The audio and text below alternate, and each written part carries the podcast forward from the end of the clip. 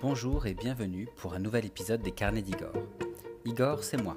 Je ne suis ni historien, ni architecte, ni même spécialiste, mais j'aime le patrimoine historique et culturel.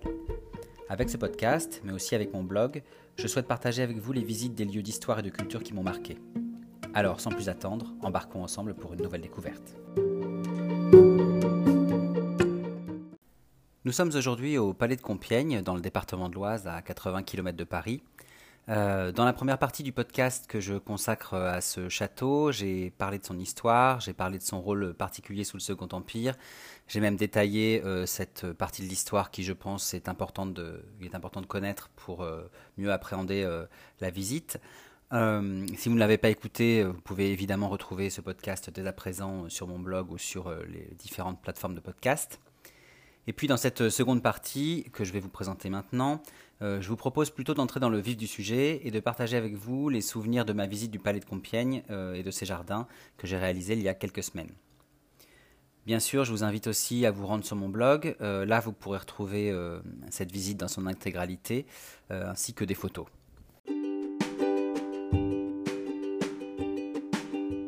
Mais pour l'instant, sans plus attendre, rendons-nous à l'entrée du palais. Nous sommes donc à l'entrée du château.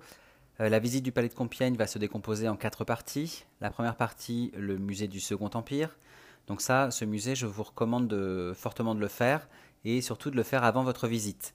Euh, pourquoi? Parce que euh, si vous le faites avant votre visite du château, vous allez pouvoir avoir des clés pour mieux comprendre comment fonctionne le palais et surtout pour mieux comprendre son contexte historique, surtout à la fin du, du 19e, donc lors de ses derniers fastes. Euh, la deuxième raison pour laquelle je recommande de commencer par cette euh, visite, c'est que euh, cette partie du château ferme plus tôt que le reste du palais.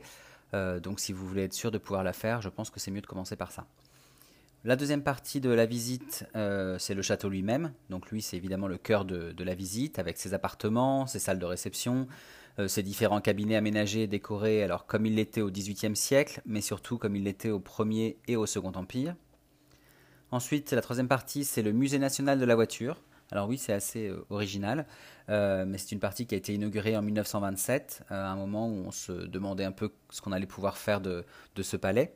ce musée présente une, une, collection assez riche de moyens de locomotion. Vous avez des voitures hippomobiles, donc tirées par des chevaux, qui datent du 18e et du 19e siècle. Donc là, c'est une grosse collection qui est assez impressionnante. Euh, vous avez euh, divers cycles et motocycles qui retracent l'histoire des deux roues de 1817 aux années folles. Vous avez une trentaine d'automobiles qui datent de 1878 jusqu'aux années 20. Donc euh, franchement, c'est un musée que je ne vais pas détailler aujourd'hui, mais il est inclus dans la visite et il vaut vraiment le coup d'œil. La quatrième partie de, la visite du palais se passe à l'extérieur, dans le parc, le parc du palais qui est aménagé avec euh, ces jardins qui courent euh, du château jusqu'à la forêt de Compiègne. Donc ça c'est pareil, je pense que, euh, là je vais vous en parler c'est sûr, mais c'est important de le faire aussi. moi quand j'y suis allé il faisait beau donc c'était plutôt agréable et c'est un bon moyen de, bah, finir la visite. Alors, je ne vais pas m'attarder sur la visite du musée du Second Empire. J'ai déjà pas mal détaillé les points essentiels de cette période dans la première partie de mon podcast. Euh, je vous ai dit qu'il était quand même important parce qu'il permettait de mieux comprendre le palais. Euh, en fait, dans ce musée, on va retrouver surtout des meubles, des objets, des tableaux qui vont expliquer cette époque et qui ont, euh, pour la plupart, appartenu au, couple impérial. Alors, je vous disais qu'on n'allait pas donc visiter ce, musée, mais plusieurs points ont quand même attiré mon attention et j'aimerais vous les partager. tout d'abord, les collections de peinture, elles sont assez riches et, et, intéressante. Vous avez les portraits de Napoléon III et d'Eugénie, donc c'est intéressant quand même de voir euh, qui sont les, les autres qui nous reçoivent euh, au palais. Euh, vous avez ce célèbre tableau réalisé par leur peintre fétiche Winterhalter, l'impératrice Eugénie entourée de ses dames d'honneur. Donc ce, tableau, je pense que quand vous le verrez, il vous parlera. Ensuite, euh, à côté des collections de peinture, vous avez tout le mobilier impérial, qui est plutôt en provenance des autres résidences euh, de l'empereur et de l'impératrice, comme le château de Saint-Cloud qui n'existe plus actuellement, ou les Tuileries qui, pareil, euh, le palais des Tuileries a été détruit sous la Commune. ces meubles permettent vraiment de se rapprocher du couple impérial, donc je, trouve que, que c'est intéressant. Vous y trouvez le bureau de l'empereur, vous avez le lit de l'impératrice qui était initialement installé à l'Élysée, vous avez cette sculpture que je trouve très très expressive et, et, même touchante, réalisée par Jean-Baptiste Carpeau, qui représente le, jeune prince impérial et, son chien Nero. donc ça c'est pareil, je trouve que ce sont des, des objets qui vont qui vont permettre de comprendre un peu mieux le, couple impérial, la, vie du, du, palais, donc c'est tout aussi intéressant. Euh, et enfin, euh, en plus de ces mobiliers, on va découvrir des objets plus intimes de la famille royale, euh, et notamment un qui m'a bien marqué, c'est celui de, c'est la tenue d'officier en fait du prince impérial, donc le fils de Napoléon III et, Eugénie, qui, pendant l'exil de ses parents, vivait avec eux donc en, Angleterre et est entré dans l'armée britannique. il portait donc cette tenue d'officier britannique quand il est allé en Afrique du Sud pour, pour donc au Zululand et euh, il s'est fait euh, tuer euh, là-bas. on y voit encore d'ailleurs les 16 trous de saguet qui l'ont mortellement atteint et je trouve que ça c'est vraiment très touchant. parce que là, on entre vraiment dans l'intimité de, la vie familiale de, l'empereur et de l'impératrice. Voilà, donc après cette belle entrée en matière grâce au musée du Second Empire, nous pouvons maintenant commencer la visite du palais en tant que tel. Alors, tout commence par la salle des colonnes ou grand vestibule. Cette salle des colonnes, c'est l'entrée principale du château, euh, notamment pour les invités de marque à l'époque. Euh, elle présente une double colonnade de marbre hein, qui s'étend sur 50 mètres, donc elle est assez impressionnante et elle donne vraiment le ton puisque là on se rend compte qu'on est bien dans un palais, euh, un palais royal et plus tard un palais impérial. Donc on avance au milieu de ce grand vestibule, on, arrive devant un, un, grand escalier, donc le grand escalier d'honneur qui est face à la porte d'entrée bien sûr. Euh, alors sur la rampe, c'est intéressant de regarder les détails. En fait, sur la rampe, on, sont repris les emblèmes royaux, donc le sceptre et la main de justice, mais aussi les motifs du roi Soleil, donc euh, Louis XIV. Ils ont été ajoutés euh, après coup hein, sous Louis XV. au plafond, on va trouver en revanche le N de Napoléon Ier et des aigles. Donc au final, cet escalier, pour moi, il rassemble vraiment à lui seul les différentes époques qui ont traversé le palais. Donc c'est un très joli escalier qu'on va emprunter. Euh, un escalier qui mène à l'appartement de l'empereur, donc au premier étage. Nous sommes donc au premier étage, euh, nous pénétrons maintenant dans la salle des gardes. Donc cette salle des gardes, c'est une immense euh, salle voûtée avec des caissons au plafond et un très beau parquet au sol. Il faut savoir que cette salle a été rénovée dans son état d'époque Louis XVI, et donc c'est pour ça que quand vous regardez le décor sculpté, c'est un décor qui va célébrer l'engagement du roi, donc Louis XVI, pour l'indépendance de l'Amérique. voilà. Euh, de cette salle des gardes, nous allons traverser une antichambre. Alors cette antichambre, elle est dite antichambre double, parce que sous Louis XVI, elle menait d'un côté aux appartements du roi et de l'autre à ceux de la reine. Euh, bon, c'est une salle qui est assez vide, mais on va y remarquer quand même au-dessus de la cheminée un portrait de, Louis XVI qui est plutôt, euh, plutôt intéressant. Et ensuite, une fois que nous avons traversé cette antichambre, nous entrons dans la salle à manger de l'empereur. Donc cette salle était euh, anciennement la salle du grand couvert euh, sous l'Ancien Régime, et elle en a gardé le décor, tandis que le mobilier, lui, qui est en acajou, euh, que ce soit les tables ou les chaises, provient de, l'époque Napoléon Ier. Nous sortons de la salle à manger maintenant pour continuer vers la salle dite salle des cartes. Donc pourquoi salle des cartes? Parce qu'au mur, on va retrouver la carte de la capitainerie des chasses de Compiègne réalisée pour Louis XVI. Hein. Je rappelle que Compiègne euh, c'est un domaine royal et puis ensuite impérial, mais qui est en bordure de forêt, et la forêt étant une vraie réserve de chasse pour, euh, pour les rois de France. Euh, donc on y trouve ce, plan de cette carte pardon de la capitainerie des, chasses de Compiègne pour Louis XVI et deux plans qui appartenaient à Louis XV qui représentent lui eux pardon la forêt de Compiègne. Sous le Second Empire, c'est dans cette salle que les invités étaient présentés au couple impérial le premier soir des séries. Alors, les séries de Compiègne, j'ai détaillé euh, assez, euh, assez précisément ce que c'était dans le premier podcast. Je vous invite à, écouter. Euh, pour rappel, ce sont ces séjours hebdomadaires qui étaient organisés en automne lorsque le, couple impérial séjournait à, Compiègne. et pendant ces séjours hebdomadaires, ils accueillaient chaque semaine une centaine d'invités qui venaient, alors des, invités qui étaient soit des scientifiques, des littéraires, euh, de la haute société euh, de l'époque, etc. Et euh, qui venaient donc passer une semaine, se rencontrer, échanger, s'amuser, s'instruire, enfin voilà, de manière un peu plus libre que ce qu'on pouvait trouver dans les, autres résidences impériales. Donc cette salle servait de, salle de présentation au couple impérial des invités lors des séries de Compiègne, mais elle servait ensuite, une fois que les invités avaient été présentés, pour, comme salle de jeu. Nous rejoignons maintenant le salon de famille, donc nous quittons la, salle des cartes, nous arrivons dans le salon de, famille qui n'est autre que l'ancienne chambre à coucher de, Louis XVI. en fait, elle a été réaménagée sous le Premier Empire par Napoléon Ier. Euh, notamment, il y a installé une, série de miroirs euh, muraux. Euh, le Second Empire, lui, voulait en faire une salle de trône, mais finalement, elle est restée salle de réception pour Napoléon III et Eugénie, notamment pendant ces fameuses séries de Compiègne. on va y retrouver dans cette salle des meubles typiques de, l'époque, hein, de l'époque du, Second Empire, comme ce fauteuil à deux places en quinconce qu'on appelle le confident, il est conçu pour que deux personnes puissent s'asseoir et se parler euh, discrètement de manière euh, la plus facile possible. Et puis vous avez aussi ce drôle de fauteuil à trois places qui s'appelle lui l'indiscret. Alors j'aime beaucoup ces, noms, hein, le confident, l'indiscret, euh, qui permettait à trois convives d'échanger en toute intimité. Nous sortons de ce salon de famille et nous gagnons ensuite la chambre de l'empereur qui, elle, est toute décorée d'or et de rouge. Donc, elle a été construite par Napoléon Ier. Euh, on retrouve cette euh, aigle impériale qui va surplomber le lit à Badaquin. Et puis, euh, en fond de, lit, vous avez une toile de damas tendue sur laquelle est sont brodées des abeilles impériales, donc symbole aussi de l'Empire. Nous quittons cette chambre et puis nous rejoignons la bibliothèque de l'empereur.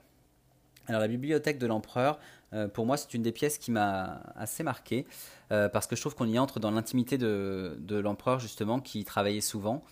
Euh, et on se dit qu'il y a certainement des tas de choses qui ont été euh, écrites, décidées euh, dans, cette pièce. de cette bibliothèque, nous on, aperçoit une porte en trompe-l'œil qui conduisait directement aux appartements de l'impératrice. Donc c'est intéressant de voir la proximité de, l'empereur avec sa femme. Nous ne pourrons pas l'emprunter, hein, cette, cette, porte en trompe-l'œil, puisque elle n'est pas accessible au public, mais nous passons par un autre couloir qui nous mène tout droit donc chez l'impératrice, euh, quand je parle d'impératrice, ça peut être Joséphine, Marie-Louise ou Eugénie. Joséphine, la première femme de Napoléon, de qui il divorce en 1809. Euh, Marie-Louise, avec qui il se remarie en 1810. Euh, Marie-Louise, qui n'est autre que la nièce de Marie-Antoinette, la, petite histoire. Et puis Eugénie, bien sûr, l'impératrice Eugénie, femme de l'empereur Napoléon III. Alors ici, les appartements de l'impératrice sont visités dans le sens inverse de ce qui se faisait à l'époque. Euh, je pense que c'est pour une, question de pratique, en fait, hein, pour que le, parcours de visite soit plus cohérent. Euh, donc nous sommes toujours dans, cet appartement de l'impératrice et euh, petite précision, à l'exception de quelques pièces qui sont restaurées dans leur aspect Second Empire, la plupart sont présentées dans leur style Premier Empire, soit pour Joséphine, mais qui malheureusement ne les verra pas finalisées puisqu'elle va divorcer de Napoléon avant la fin des rénovations, soit pour Marie-Louise. Donc nous, arrivons maintenant euh, dans une, autre pièce qui appartient à l'appartement de l'impératrice et justement qui, elle, est rénovée euh, dans son état Second Empire, c'est le salon de musique ou le salon de thé de l'impératrice. Euh, ce salon, Eugénie y, recevait ses invités privilégiés, notamment en fin d'après-midi, pour prendre le thé lors des séries de Compiègne. il fallait bien sûr y être invité hein, pour, pour, y venir. Donc de nombreuses personnalités de la haute société française ont dû s'y croiser. Euh, pour, pour, ce qui est de la décoration, ce salon est d'inspiration chinoise, avec euh, notamment de magnifiques tapisseries orientales, donc euh, lui aussi vaut, le coup d'œil. Nous quittons ce salon de, musique ou salon de thé et nous pénétrons dans l'intimité de Marie-Louise cette fois, donc, et nous entrons dans sa chambre. Donc là, première chose qu'on va remarquer, c'est le lit. Il est très imposant. Euh, vous avez alors deux grandes cornes d'abondance dorées qui l'entourent. Vous avez deux statues euh, qui retiennent les rideaux de toile blanche de ce lit à baldaquin. Euh, on est vraiment là, on, sent le poids de, l'empire. Et puis depuis cette chambre majestueuse, donc, hein, on aperçoit un boudoir. Donc là, on peut pas y aller évidemment parce qu'il faudrait traverser la chambre, ce n'est pas possible. Mais ce boudoir, donc la porte est entrouverte, c'est assez intéressant. Là, on est vraiment dans l'intimité de l'impératrice. Euh, cette pièce servait de salle de bain ou de salon privé pour euh, recevoir des, invités privilégiés. Euh, donc, comme je vous le disais, on ne peut pas, on peut pas le visiter. Attenant à, la chambre de Marie-Louise, nous allons découvrir maintenant le salon des dames d'honneur. Donc, vous savez que l'impératrice, comme l'empereur d'ailleurs, a une, suite. et donc, elle est composée de, dames d'honneur qui pouvaient se réunir ici. Euh, alors ici, on est dans un salon euh, dit d'apparat, c'est-à-dire plus officiel, un salon de représentation, euh, et donc il répond à des règles plus rigoureuses d'étiquette. L'étiquette, vous savez, c'est ce code strict hein, qui, régit la vie de cour. ici, ce, salon des dames d'honneur, il est présenté sous sa forme Premier Empire. Donc on va y trouver un très très beau lustre avec une trentaine de, bougies et un ensemble de pas moins de 37 assises. Ça m'amène à un, petit point anecdote d'ailleurs. quand je regarde ces 37 assises, en fait, euh, il est important de voir que la façon dont cette pièce est meublée, euh, et elle est meublée à l'identique au Premier Empire euh, quand, on, visite le château, la façon dont cette pièce est meublée, c'est un exemple parfait du poids de l'étiquette impériale. Vous avez ici donc 37 sièges et tous ont une fonction particulière. Alors vous avez le, canapé hein, qui est pour le couple impérial, donc Napoléon Ier et Joséphine. D'ailleurs le, chiffre de l'impératrice, hein, c'est-à-dire son symbole, euh, un J en forme de corne d'abondance, est brodé euh, sur, les, toiles qui, euh, couvrent le mobilier. vous avez des bergères, donc celles-là, elles sont pour Madame Mère, c'est-à-dire la mère de Napoléon, hein, Laetitia Bonaparte. Vous avez des chaises, donc ça, ce sont pour les princesses qui sont enceintes ou, euh, qui ont besoin de, qui sont fatiguées, qui ont besoin de se, poser. Et puis vous avez tout le reste, euh, ce sont des pliants. Donc les pliants, c'est pour le reste des invités ou, de la cour. Euh, et tous les autres fauteuils qu'on peut y voir n'ont qu'un rôle décoratif. Hein. Donc vous voyez, le confort est surtout pour l'empereur, sa femme et les, très proches, hein, la, famille. Mais alors après, vous êtes vraiment sur des pliants. voilà. Donc, euh, après le, salon des dames d'honneur, nous, entrons dans le salon des fleurs. Donc, ce salon des fleurs, c'était une salle de jeu euh, qui a servi un moment de chambre pour le prince impérial, donc le fils d'Eugénie, euh, puisque l'impératrice souhaitait le savoir proche d'elle et donc elle avait exigé que la chambre de son fils soit proche de, la sienne. Petit point anecdote d'ailleurs qui rappelle que le, fils d'Eugénie, donc que le prince impérial, est venu dans cette et a vécu dans cette pièce. on y trouve un guéridon quand on regarde de plus près sur ce guéridon, on s'aperçoit que dans le bois euh, est gravée euh, une date, euh, le 4 décembre 1868. le prince avait alors 12 ans et demi. Alors je n'ai pas l'explication de la date, mais je pense que c'est uniquement la date du jour. et donc c'est un genre de graffiti impérial avant l'heure. Depuis le salon des fleurs, nous apercevons le salon bleu et la salle à manger de l'impératrice, mais malheureusement nous ne pouvons pas y entrer. nous n'avons pas le droit de, visiter ces petites pièces. Euh, donc nous quittons euh, ce salon des fleurs et puis nous pénétrons directement dans la galerie des chasses de Louis XV. Donc c'est une galerie qui est ornée de très très belles tapisseries réalisées par la célèbre manufacture des, Gobelins, donc euh, manufacture de tapisserie lancée sous Louis XIV. Maintenant l'appartement de l'impératrice pour entrer dans les espaces de réception. Donc ces espaces de réception, pour moi, ce sont les plus beaux, les plus spectaculaires du, palais. Hein. Ils sont vraiment à voir et c'est un peu pour ça que que j'avais envie de venir euh, à Compiègne au tout départ. Alors tout d'abord, euh, nous entrons dans la, plus grande galerie, euh, la galerie de Bâle. Lorsque j'y suis venu, moi, il y avait des robes, des accessoires et des chaussures qui ont appartenu à l'impératrice Eugénie. en fait, c'était une exposition organisée à l'occasion du centenaire de sa disparition. donc ça, ce n'est pas permanent, mais en tout cas, cette, salle qui a été construite par Napoléon Ier et qui fait 45 mètres de long est très impressionnante. Euh, alors à l'époque de Napoléon Ier, elle servait plutôt de salle de récital pour euh, Marie-Louise, hein, pour qu'elle vienne écouter des, concerts euh, de chant. Mais sous le Second Empire, la galerie de Bâle va devenir une, salle à manger, notamment pour les séries de Compiègne. Donc vous aviez une centaine d'invités qui pouvaient y dîner autour de Napoléon III et Eugénie, qui eux siégeaient l'un en face de l'autre, tout au milieu de cette grande table. Euh, je rappelle que pendant les séries de Compiègne, euh, vous êtes assez libre de faire ce que vous voulez, la seule contrainte étant d'être présent euh, lors du dîner en présence de l'impératrice et de l'empereur. Donc cette salle, elle est vraiment magnifique, vous avez de très très beaux lustres, des dorures assez, assez impressionnantes, du marbre, du parquet, bref, vous avez tout ce qui peut faire rêver les princes et les princesses qui sommeillent en nous, et c'est peut-être pour ça aussi que j'ai beaucoup apprécié cette salle et que j'y suis resté un petit moment.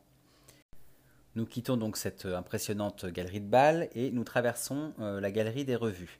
Euh, cette galerie des revues, elle a été commandée par Napoléon III et en fait, on, y voit des, illustrations de l'épopée de son oncle, donc Napoléon Ier, l'idée étant de rappeler la puissance du Premier Empire.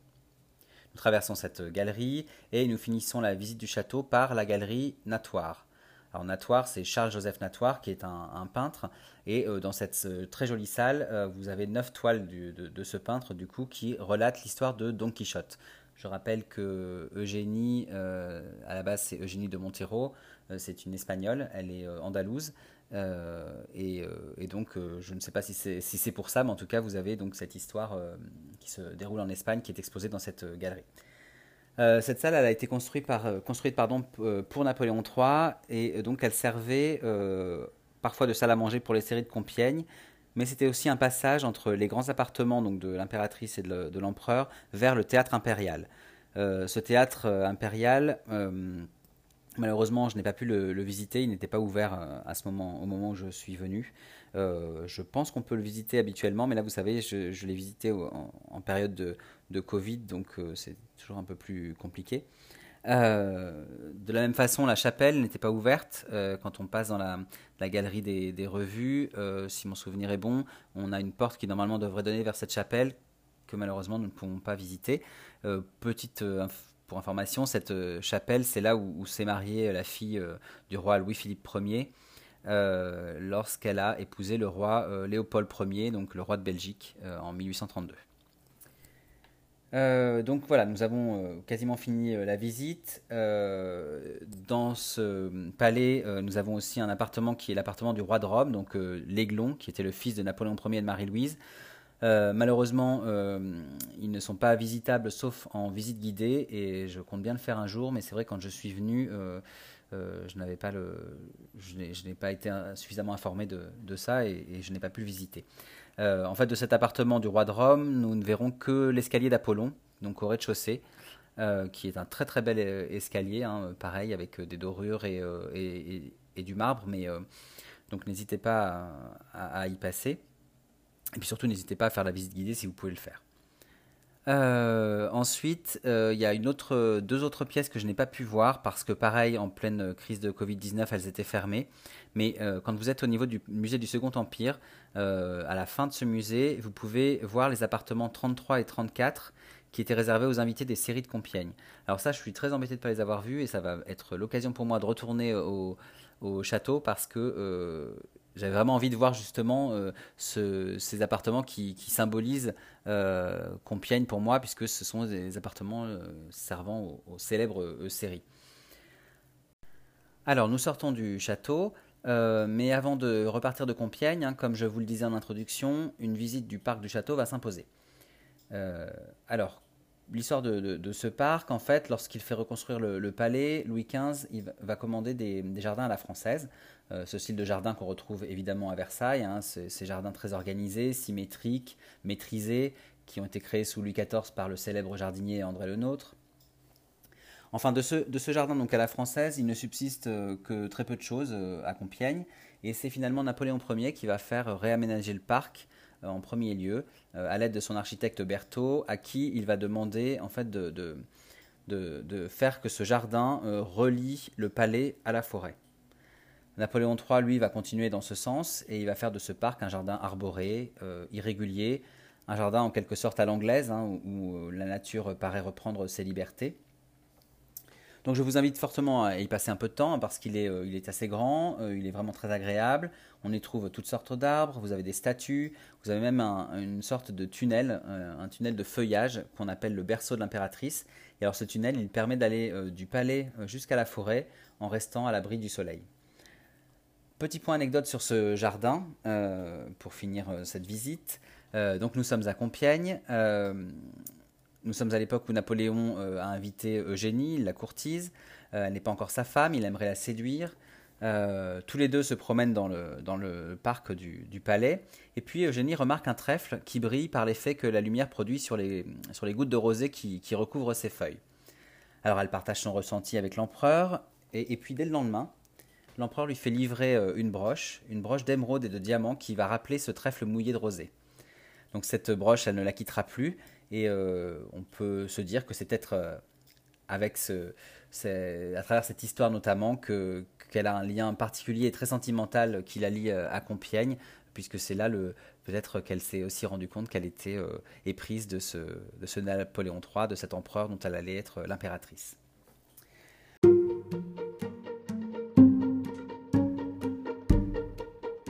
Voilà, donc ainsi s'achève notre visite du Palais Royal et Impérial de Compiègne. Euh, j'espère que vous avez apprécié et que le plaisir que j'ai éprouvé en faisant cette visite vous a été euh, très communicatif et j'espère que vous aurez l'occasion de vous y rendre. Avant de vous quitter, je vais vous donner mon, avis sur cette visite, hein, comme je le fais habituellement. Donc euh, mon avis est un petit peu biaisé puisque en fan du Second Empire et de l'impératrice Eugénie, j'avais depuis longtemps envie de visiter le palais de Compiègne. Euh, mais je dois dire que mes attentes n'ont pas été, euh, n'ont pas été déçues puisque euh, j'étais vraiment ravi de, cette visite. D'autant plus que j'étais quasiment seul dans le palais. En fait, au moment où je l'ai visité, nous, étions encore en période de Covid-19 et, forcément, il y avait malheureusement moins de, moins de monde, hein, malheureusement pour les, pour les monuments, mais finalement heureusement pour moi puisque j'ai pu le visiter de manière un peu privilégiée. Alors, euh, pourquoi je recommande cette visite? D'un point de vue pédagogique déjà, je trouve qu'on y apprend beaucoup de choses, euh, beaucoup sur cette période parfois un peu oubliée du Second Empire. Euh, et pour ça, le musée du Second Empire vaut vraiment le, coup. je vous demande juste de faire attention aux horaires de ce musée, puisque étrangement, il ne ferme pas en même temps que le château, il ferme plus tôt. Donc il faut vraiment commencer par ça. Je crois qu'il ferme même en, début d'après-midi. Hein. donc il faut mieux arriver le, le, matin ou entre midi et deux. Par ailleurs, euh, concernant le musée du Second Empire, il y a euh, des visites commentées de ce musée. Et je pense que c'est à faire. Alors, elle n'était pas bien communiquée quand, euh, quand j'ai pris mes billets. Sinon, je pense que j'y serais allé parce que ça doit apporter une touche beaucoup plus précise sur l'histoire de cette période, justement. Deuxième point qui, qui m'a marqué, c'est que le château est très très bien rénové et très bien sauvegardé. Euh, il est merveilleusement bien aménagé. Euh, on y découvre et on appréhende vraiment euh, très facilement les différentes personnalités qui l'ont habité au cours des siècles. Et ça, c'est un, vrai plus. Ensuite, on entre, quand on est dans ce palais, on entre vraiment en intimité avec le couple impérial Napoléon III et Eugénie. Donc vous aurez compris, c'est un de mes couples préférés. Mais, vraiment de, pouvoir comme ça découvrir des pièces dans lesquelles ils ont vécu, des pièces dans lesquelles ils ont peut-être aussi souffert. J'ai trouvé ça très émouvant. Euh, et puis enfin, dernier point, euh, les jardins. Euh, ils sont vraiment magnifiques. pareil, il n'y avait pas trop trop de monde. Et puis, ce sont des jardins où il est vraiment très agréable de se, de se, promener. Donc même si vous êtes à Compiègne sans aller dans le château, franchement, n'hésitez pas à y aller. Ils sont, ils sont ouverts au public et c'est très agréable. Voilà, donc ce que je peux regretter, c'est peut-être de, de, ne pas avoir vu plus de pièces. Je trouve ça dommage qu'on ne puisse pas voir notamment tous les appartements impériaux avec l'appartement du roi de Rome et puis j'ai regretté de ne pas pouvoir voir les, deux appartements euh, des séries de Compiègne, mais ça, euh, c'est quelque chose que, je vais, auquel je vais remédier euh, assez rapidement, puisque j'espère y retourner bientôt. Voilà, au niveau des informations pratiques, vous le retrouverez tout sur le, sur le blog, sur les horaires d'ouverture, les tarifs, et puis tout sur évidemment sur le site du château de Compiègne. Je vous remercie de m'avoir écouté, et puis je vous dis à bientôt pour une prochaine visite.